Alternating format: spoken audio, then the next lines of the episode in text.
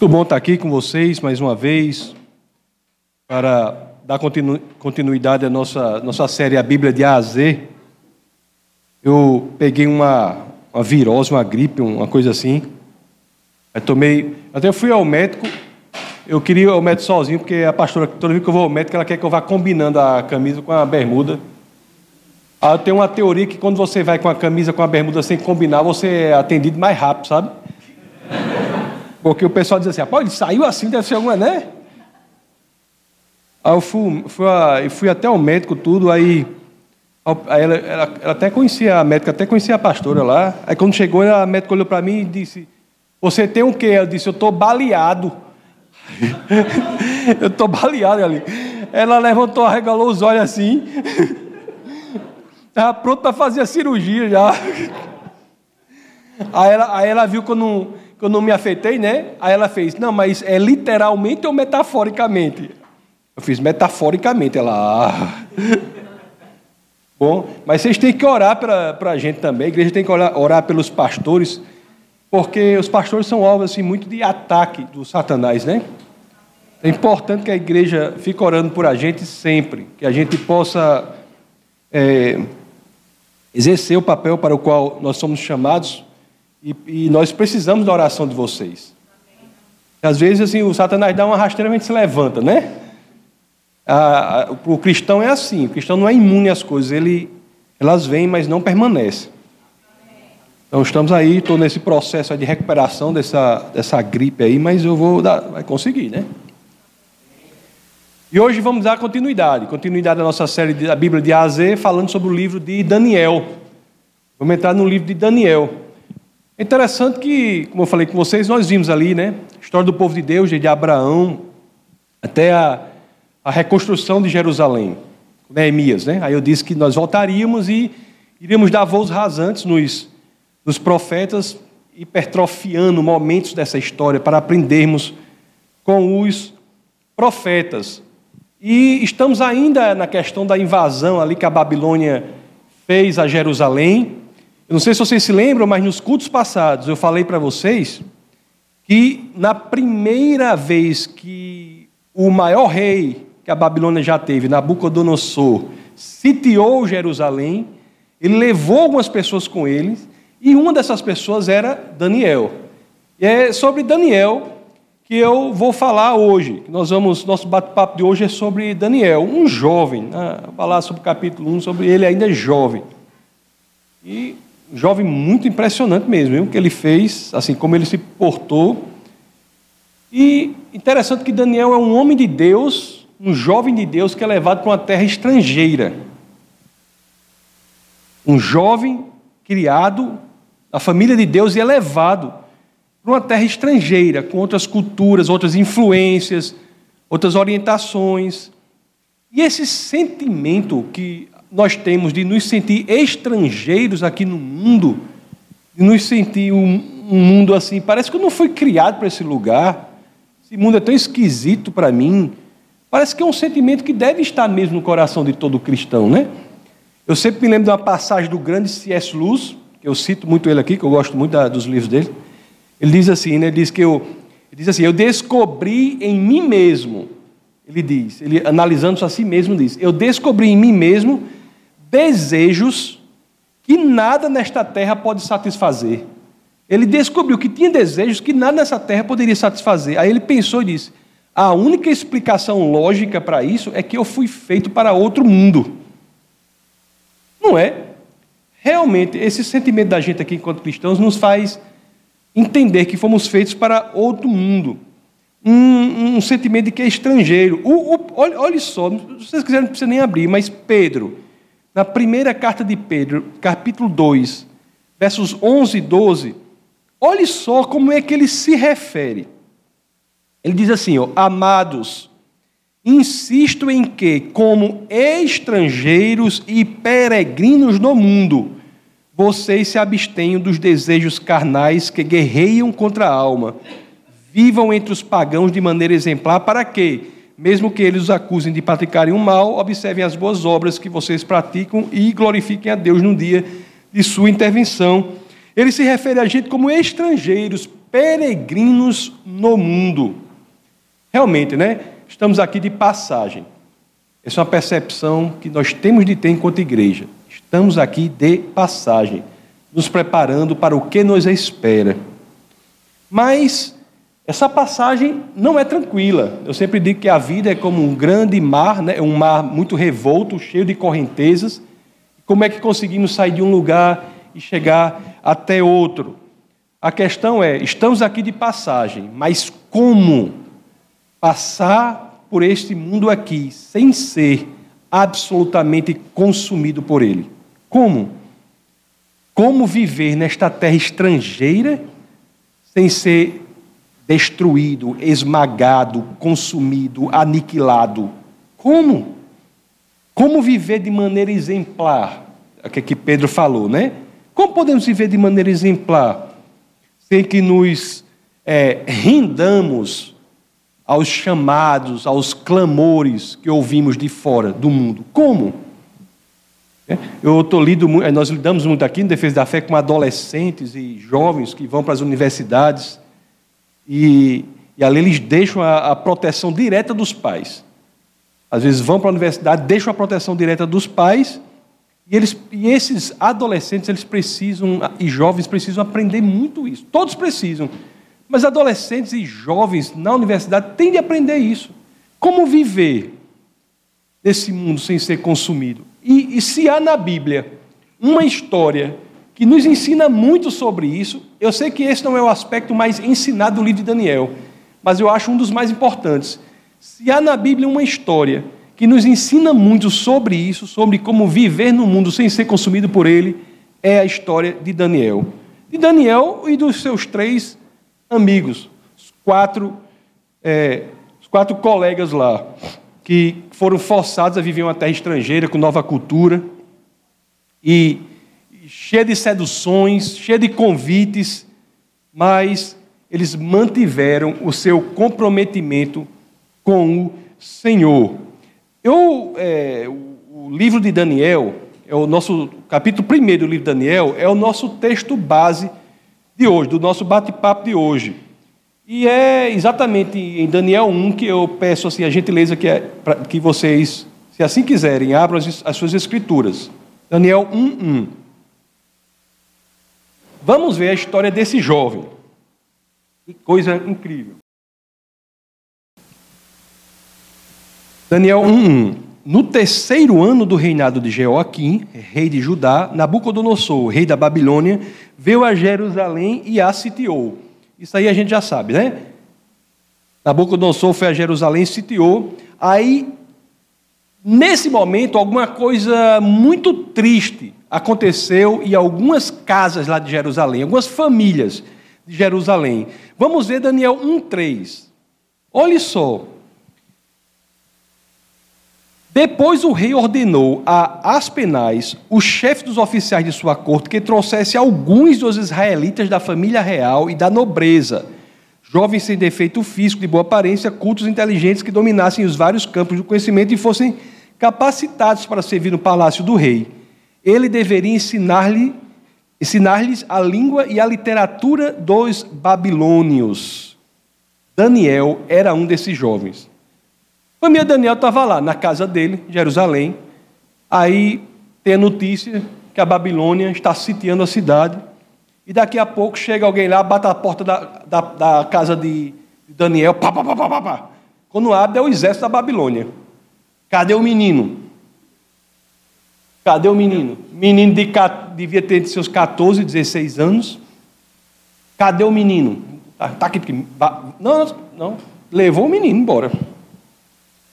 Levou o menino embora e os pais não podiam fazer nada. Não podia, muita coisa deve ter passado né, a cabeça daquele jovem, né? Muita coisa a família deve ter ficado apavorada, né? E os jovens, quando chegar lá no seu destino, lá na Babilônia, aí eles eles foram entender que estavam numa situação bem diferente agora. O, eles foram ver que pela primeira vez aqueles jovens que tinham crescido ali, estudando sob a proteção dos seus pais, eles estavam ali totalmente a mercê das suas próprias decisões. Não tinha mais o pai, não tinha mais a mãe. A influência que eles estariam era exatamente uma influência ao contrário O povo da Babilônia ia ensinar tudo ao contrário. Os jovens estão agora por si sóis. E tudo que ele ia aprender na Babilônia era o contrário. É realmente, a gente descobre muito da gente mesmo, né? Quando ninguém está olhando para a gente. Isso é incrível. Os jovens foram lá, da, da de Jerusalém para a Babilônia, dá mais ou menos uns mil, quase 1.200 quilômetros. Estava longe dos olhos dos pais, longe dos olhos da mãe. E aí é que a partir do verso 5 de Daniel 1, nós vamos ler que, que, que acontece uma coisa. Que é o seguinte: muitos pensam que a estratégia de Satanás mais perigosa é a perseguição. Muitos acham, por exemplo, tem muitas igrejas que se reúnem para orar contra a perseguição dos cristãos. Não, não é nada errado nisso. Mas nós temos que ter ciência que essa nem de perto é a estratégia mais destrutiva de Satanás. Matar cristão não é a estratégia mais destrutiva de Satanás. Todos devem estar atentos para um fato histórico. Qual é o fato histórico? O que acontece toda a vida que o povo de Deus é perseguido? Ele se fortalece, cresce, multiplica. Foi o que aconteceu toda a história do povo de Deus. Lá no Egito com Faraó, mesmo quando saíram do Egito, tinha 2 milhões de pessoas, entraram em 70. Isso acontece o todo o tempo. E é aqui que vai um princípio que é importantíssimo na Bíblia, que nós aprendemos aqui nessa história de Daniel, como a estratégia mais perigosa do Satanás. Só que Daniel se conseguiu superar, resistir a essa estratégia. Então nós vamos entender a estratégia do Satanás que foi feita ali e como Daniel conseguiu resistir a este ataque. O ataque do Satanás mais perigoso não é a perseguição, mas sim a sedução. A sedução é mais perigosa do que a perseguição. Nabucodonosor, o rei da Babilônia, sabia disso.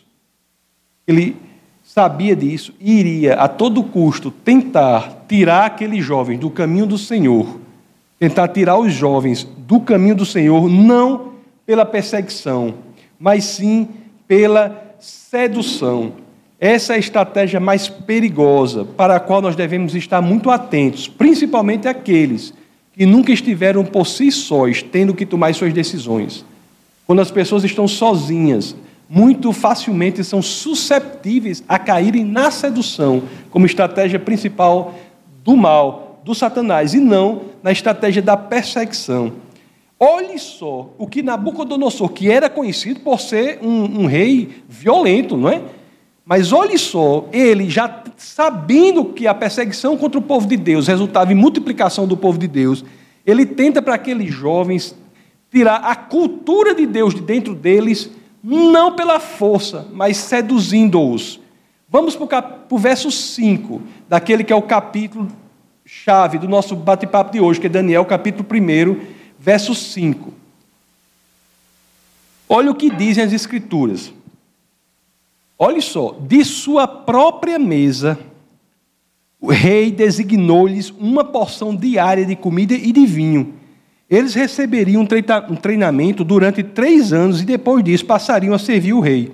Duas coisas aqui que o rei vai fazer. O primeiro diz respeito à comida. Os jovens poderiam comer da melhor comida e beber da melhor bebida que existia. Era a mesma que o rei, a mesma que Nabucodonosor, poderoso rei da Babilônia, comia e bebia. Olhe só que coisa impressionante. Isso é a primeira sedução. E a segunda é a seguinte: ó, para afastá-lo ainda mais das raízes de povo de Deus que eles tinham, o, o, o comando da Babilônia resolveu fazer uma coisa incrível: mudou o nome daqueles jovens. Mudou o nome daqueles jovens. E depois ele vai ter o treinamento. Ele diz aqui: olha, ele receberia um treinamento durante três anos e depois disso passariam a servir o rei. Mudou o nome porque esse treinamento seria um treinamento de quê? Na palavra do único e verdadeiro Deus? Não. Na mitologia da Babilônia. Na mitologia da Babilônia. Você tem uma ideia? O, eles aprenderiam sobre Marduk, sobre Bel, sobre Nabo, deuses com D minúsculo da mitologia da Babilônia. E o que acontece quando os nossos jovens ou profissionais vão hoje para o mercado ou para a universidade? É a mesma coisa. Eles são tentados a adorar outros deuses. O que defendemos aqui é que todos os jovens devem estudar até o final, ir para a universidade, fazer mestrado, doutorado. Todos os jovens aqui são incentivados a estudar. Agora, a fazer isso nos termos em que Daniel fez. É isso que nós estamos ensinando aqui.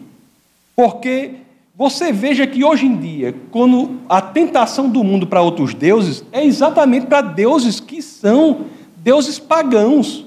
Por exemplo, Baal. Quem é Baal? Baal é mencionado no Novo Testamento é o quê? É confundindo com o quê? Com Deus Mamon, que quer dizer o quê? Deus do dinheiro. Esse não é para muitos o Deus da vida deles?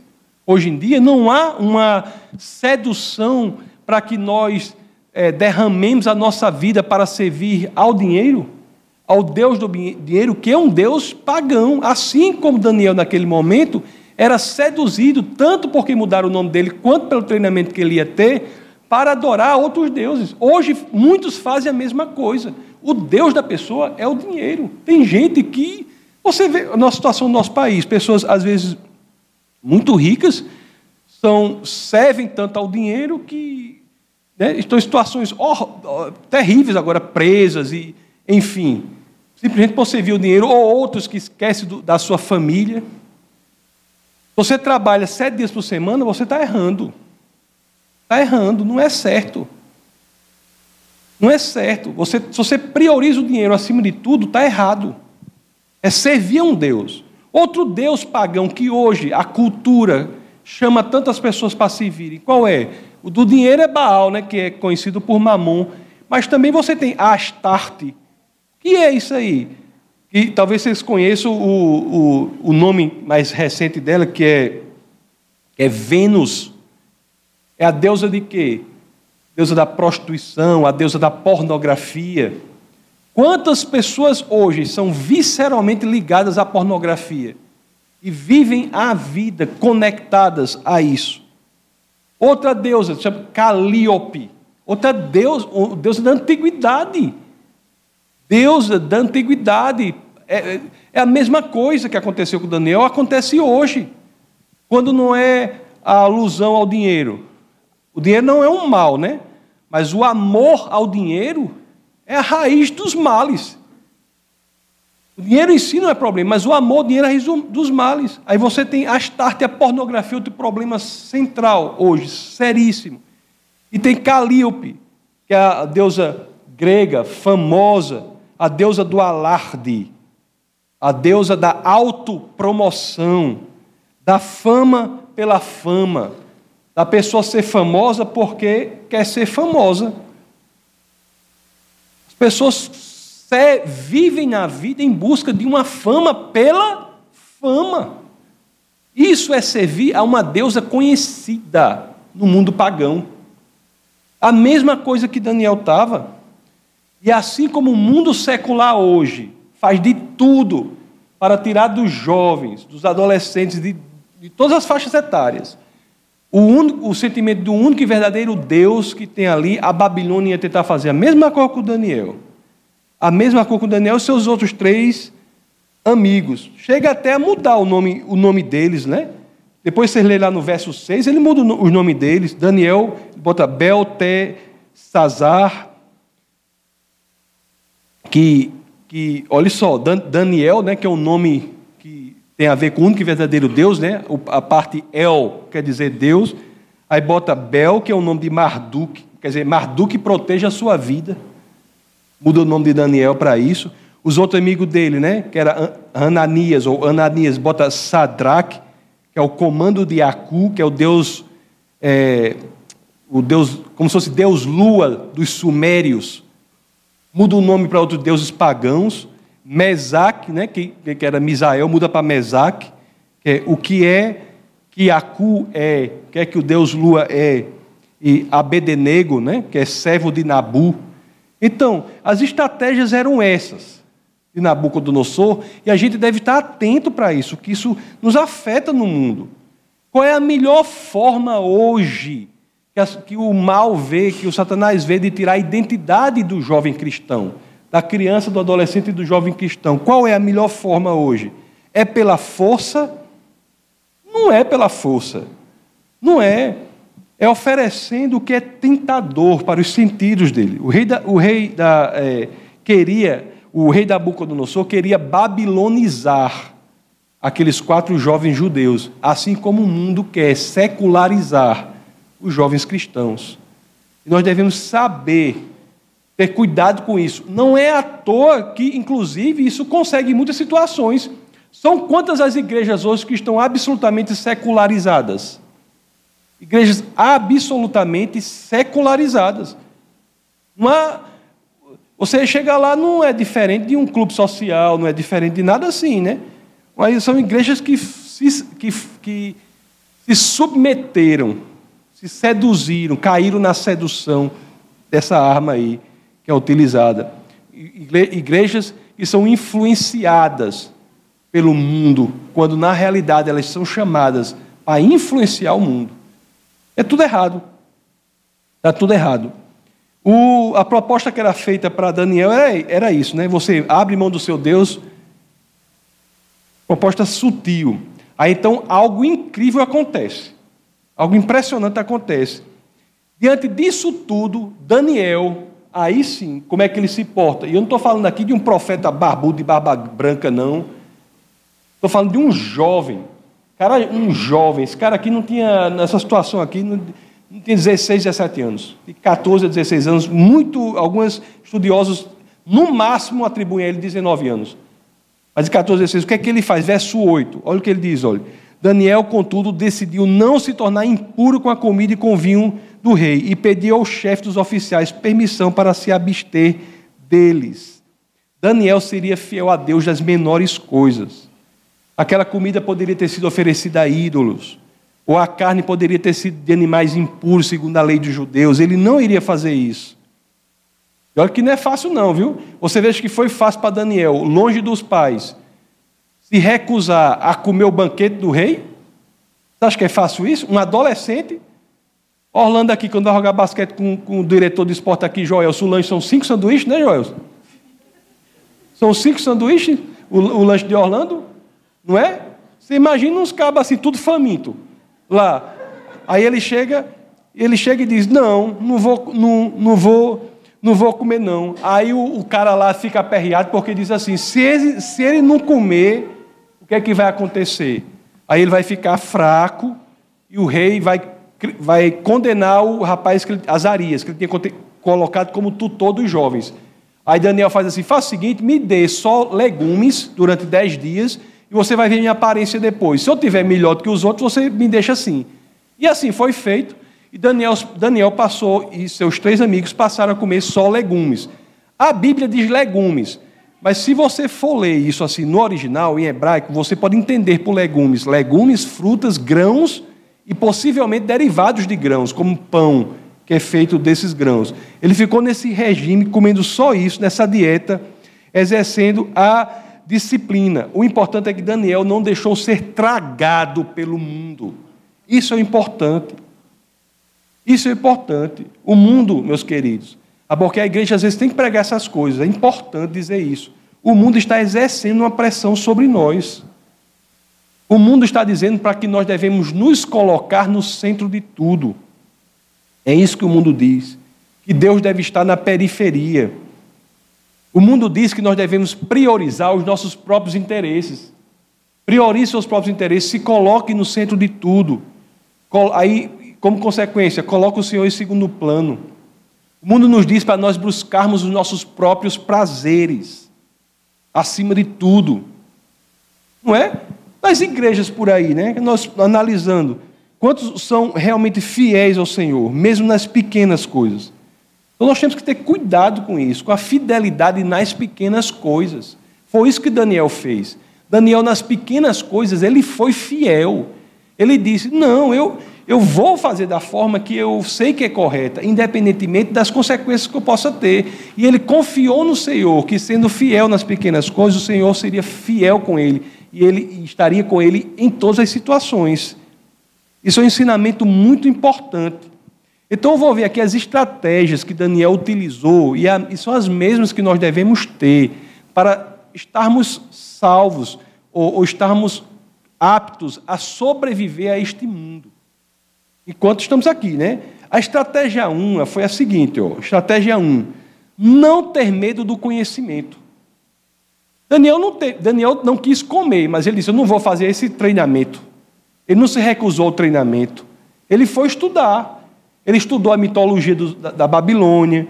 Ele, ele, ele foi estudar as outras religiões. Ele não se recusou a estudar as línguas e as culturas estrangeiras. A estratégia não é você ter medo do conhecimento do estudo, não. A estratégia é você se aprofundar e ter a convicção de que o seu pensamento no Senhor é a verdade e será revelada, inclusive, no seu estudo. Daniel não se recusou a ir à Universidade da Babilônia. Não se recusou. Ele foi. Ele se recusou a comer a comida, mas ele foi estudar, até para que soubesse como, na oportunidade em que teria, falar que o único e verdadeiro Deus era aquele a quem ele serve, como ele fez posteriormente. Na universidade secular há verdades e falsidades. Nós não somos chamados para nos isolarmos do mundo. Não somos. A igreja não é chamada para não ir para a universidade, para não ir para o trabalho, não ir para qualquer função que Deus lhe chamar, não. A igreja é chamada para exercer funções na sociedade, calçando as ruas, dirigindo táxi, sendo médico, sendo pintor de parede, sendo professor, sendo aviador, sendo o que for que Deus colocar no seu coração, nós somos chamados para ir ao mundo e influenciar o mundo. Foi isso que Daniel fez. O ensinamento errado é dizer o seguinte: não se exponha, pelo amor de Deus, fique aqui. Isso não adianta. Somos chamados para ir ao mundo. E Daniel fez assim. Ele foi estudar na Babilônia, estudou, mas não deixou se contaminar por, por isso. A estratégia 2 Saber, isso aí é uma coisa que muita gente tem problema com isso aí. Meu amigo, você tem que aprender a dizer não, a saber dizer não. Quem não sabe dizer não está perdido. A pessoa, tudo que a pessoa disser é sim, e aí? Você tem que aprender a saber dizer não. Tem que aprender a saber dizer não. Lá em Tito, capítulo 2, verso 11 a 13, tem uma coisa muito legal. Essa passagem assim diz assim, ó: Porque a graça de Deus se manifestou salvadora a todos os homens. Ela nos ensina a renunciar à impiedade e às paixões mundanas e a viver de maneira sensata, justa e piedosa nesta era presente, enquanto aguardamos de nosso grande Deus e Salvador Jesus Cristo. Olha, existe uma, um princípio que é o seguinte: você, você pode acreditar que isso aí ocorre. Se você não sabe dizer não às pequenas coisas, você não saberá dizer não às grandes coisas. Você não sabe. Se você não souber dizer não às pequenas coisas que não são de Deus, você não estará treinado para dizer não às grandes coisas que não são de Deus. Uma vez eu li um negócio interessante dizendo assim, como é, estava lendo como é que o cristão decide as coisas. Aí dizia assim, ó, ele faz o cristão mesmo, ele, o normal, ele, o que é cristão, três perguntas ele faz. Vai decidir uma coisa, ele faz assim: é certo ou errado? Aí faz, não, é certo. Ah, aí pergunta. Se é certo, ele pergunta: é legal ou ilegal? Aí pergunta: é legal. Ah, tá bom. Então, se é certo e legal, aí faz a primeira pergunta: engorda ou não engorda? Aí, aí não engorda. Aí pronto. Se for moral, legal e não engordar, ele faz, né? Da né, maioria dos cristãos assim que são bons mesmo, ele faz essa coisa. Se for moral, se for legal e se não engordar, aí o cara vai pode fazer, né? Mas o que a gente tem que propor aqui é o seguinte: o ensinamento de Daniel ele coloca uma outra pergunta. Não basta ser moral e ser legal. Tem uma outra pergunta. A outra pergunta é a seguinte: é sábio fazer isso? Uma coisa pode ser moral, pode ser legal, mas não pode ser sábia. É sábio fazer isso. Por exemplo, porque a gente sabe que foi para a liberdade né, que Cristo nos libertou. Nós não vivemos numa religião cheia de, de regrinha de você tem que ser assim, ser assim, tem que ter a roupa tal, não sei o quê. Não existe nada disso. Nós não vivemos só isso. Mas, que, mas o que vivemos é em um sistema de pensamento que faz com que hajamos de acordo com a convicção de dentro para fora. Então, é moral, é legal? E a terceira pergunta é: é sábio? É sábio? Aí por isso, essas, geralmente é nessa terceira pergunta que nós ficamos assim, sentimos um arranhadozinho, quando nós pensamos assim, a que filme vou assistir? A que música vou ouvir? A que festa eu vou? Com que pessoas eu vou estreitar o meu relacionamento? Todas essas áreas da vida, olha, pode ter certeza, elas são mais afetadas não é quando a gente pergunta se é moral ou legal, é quando a gente pergunta, é sábio? E Daniel, né, ele fez isso. Não é que Deus, mais uma vez, queira que você viva numa vida cheia de regrinhas, mas Ele quer que você se autoexamine. Coloque-se dentro de um espelho, né? E para saber se essas suas pequenas decisões na vida têm o intuito de afastar você de Deus ou de aproximar você de Deus. E isso tudo pelo seu interesse. Não é o problema nele, é pelo seu próprio benefício.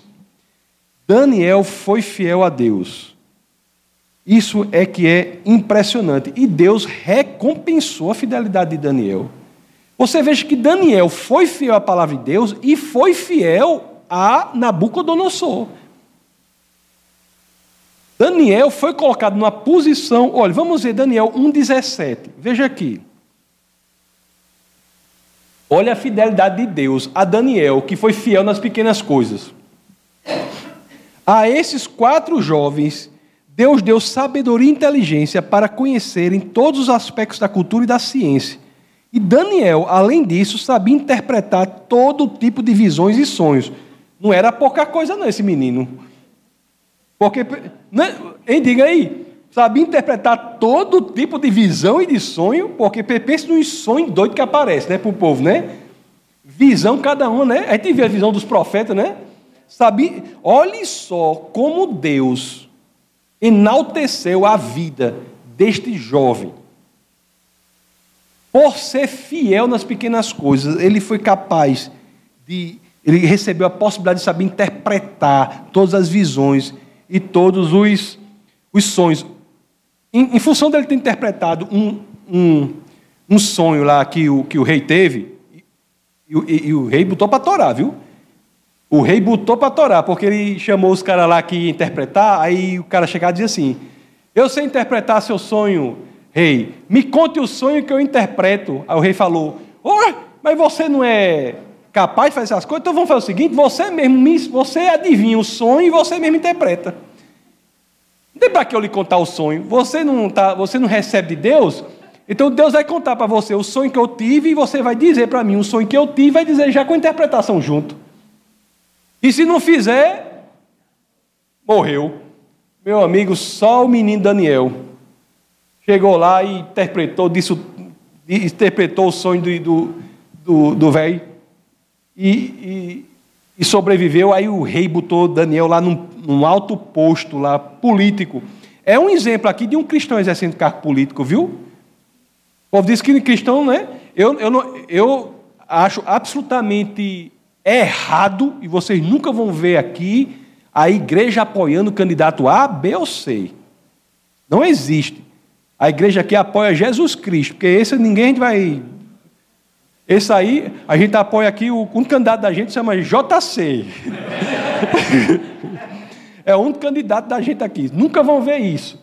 Agora, não quer dizer que se você, na sua vida, se sua vida, se você quer ser político, tem um exemplo aqui. Agora, se você dessa igreja quiser ser político, não venha pedir para eu pedir voto para você, não.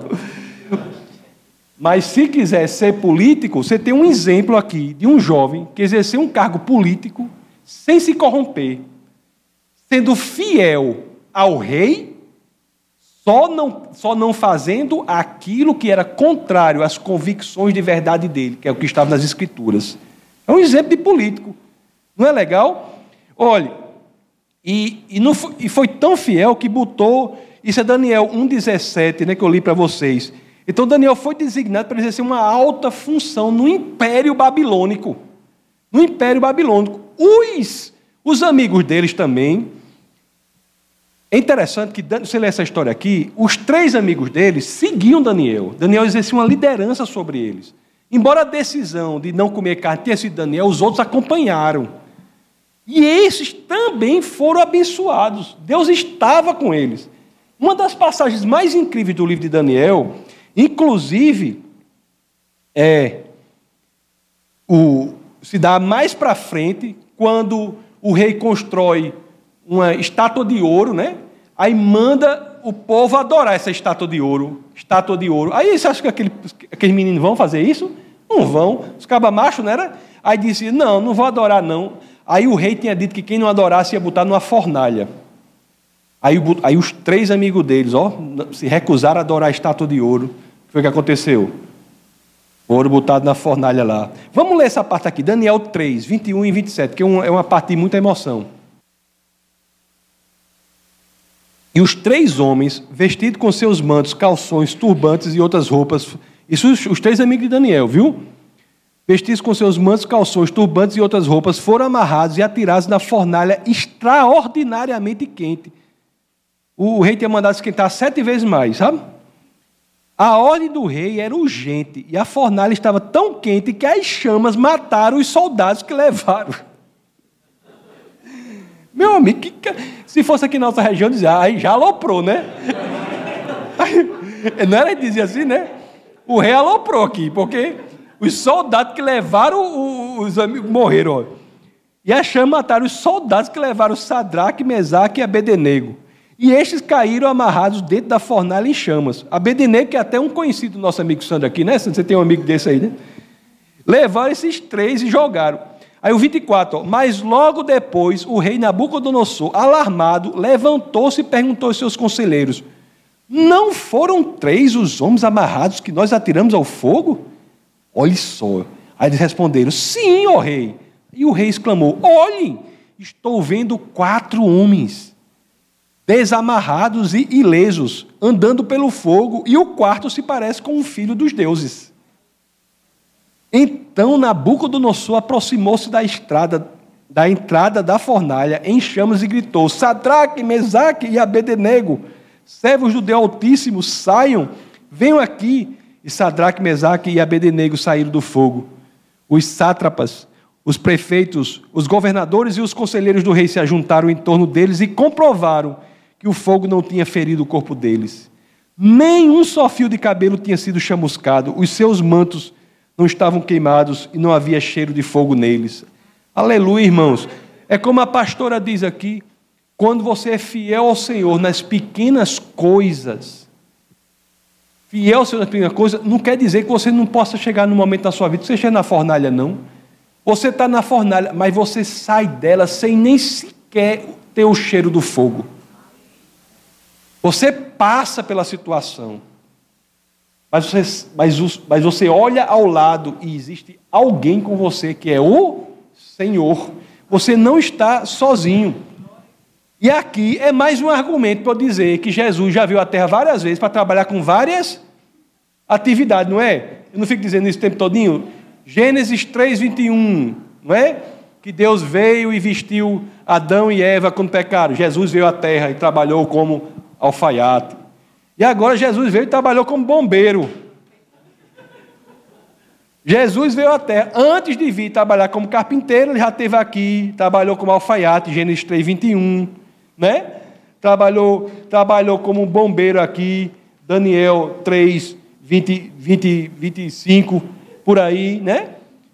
E, e nas visões de, de Ezequiel, ele trabalhou com um bocado de visão para ter. Ezequiel tem muita visão, ele trabalhando com várias coisas, né?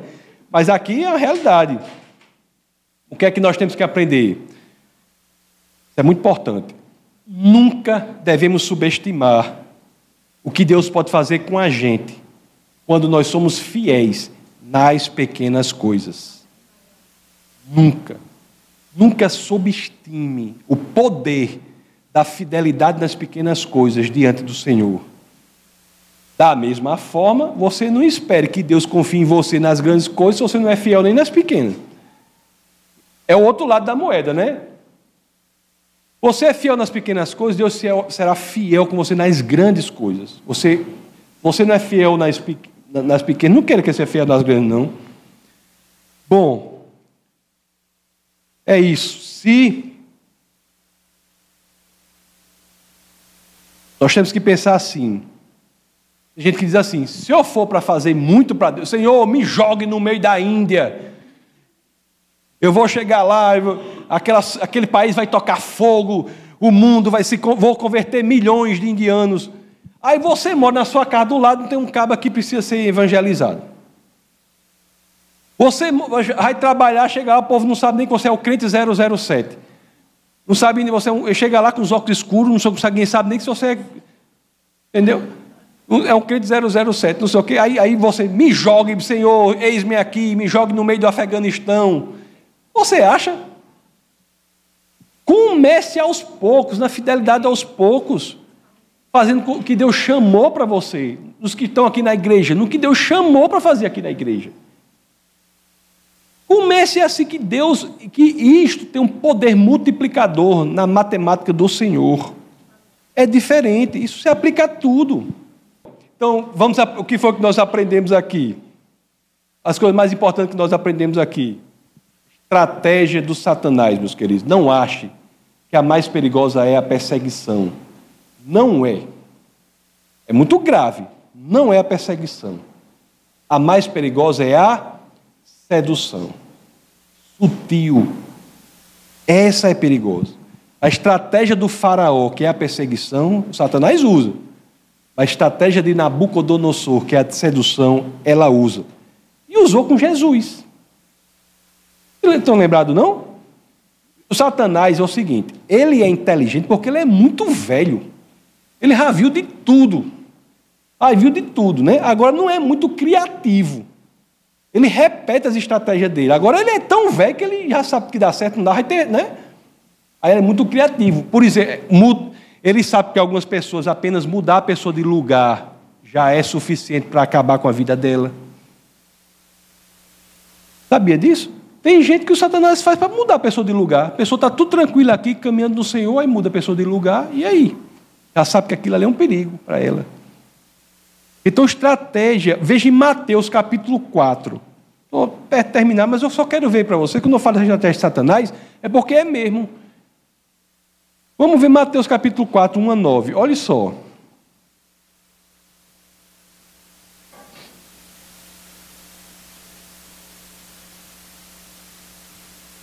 Olhe só se não é a estratégia aqui de Nabucodonosor, a estratégia da sutileza, da sedução. Ó. Então Jesus foi levado pelo Espírito ao deserto para ser tentado pelo diabo. Depois de jejuar 40 dias e 40 noites, teve fome. O tentador aproximou-se dele e disse: Se és filho do, do se és o filho de Deus, manda que estas pedras se transformem em pães. Aí Jesus falou, né? Está escrito: nem só do pão viverá o homem, mas de toda palavra que procede da boca de Deus. Então o diabo levou a cidade santa, colocou na parte mais alta do templo e disse: Se és o filho de Deus, joga-te daqui para baixo, pois está escrito: Ele dará ordem aos seus anjos a seu respeito, e com as mãos eles o segurarão, para que você não tropece em alguma pedra. Jesus lhe respondeu: Também está escrito: Não ponha à prova o Senhor, seu Deus. Enfim, Jesus passou, foi aprovado, assim como Daniel foi. Jesus foi aprovado nessa, na, no teste de não cair na sedução. Foi aprovado. É nesse sentido, é exatamente nesse sentido que nós podemos dizer, como Cristo disse lá em João 16, 33. Lá em João 16, 33, é no sentido de você superar essas seduções que vão lhe destruir, que você pode dizer, como tem João 16, 33, e assim, ó, eu lhes disse essas coisas para que em mim vocês tenham paz. Neste mundo vocês terão aflições, contudo tenham ânimo. Eu venci o mundo. Isso é vencer o mundo. Isso é vencer o mundo. É você olhar para as coisas desse mundo aqui da perspectiva da eternidade. Você olha para as coisas desse mundo da perspectiva de que você não é feito para cá, você é feito para outro lugar. Você está aqui de passagem, você está aqui para servir.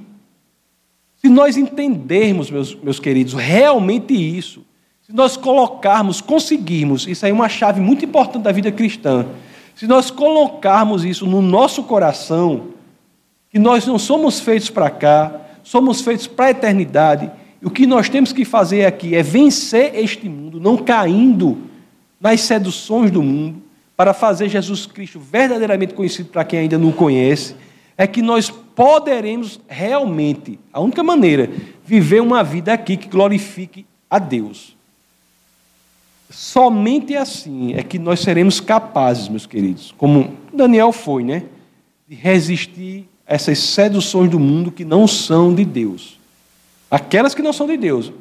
As seduções que são de Deus, pode, por exemplo, café, tomar café é uma sedução que é de Deus, né? Ou não, não é? É, tomar café eu acho que é. Comer rapadura. É, é bom, hein? Hein? uma aguinha, uma água do pote, rapadura com água do pote e uma banana. É bom demais. Então, tem cor que é, essas coisas assim, tudo bem, né? Mas as seduções que não são de Deus, nós temos que sermos, nós temos de ser capazes de superá-las para que nós possamos nos manter firmes naquilo que Deus nos chamou a fazer. Vamos orar. Essa foi uma produção do Ministério Internacional Defesa da Fé, um ministério comprometido em amar as pessoas, abraçar a verdade e glorificar a Deus. Para saber mais sobre o que fazemos, acesse defesadafé.org.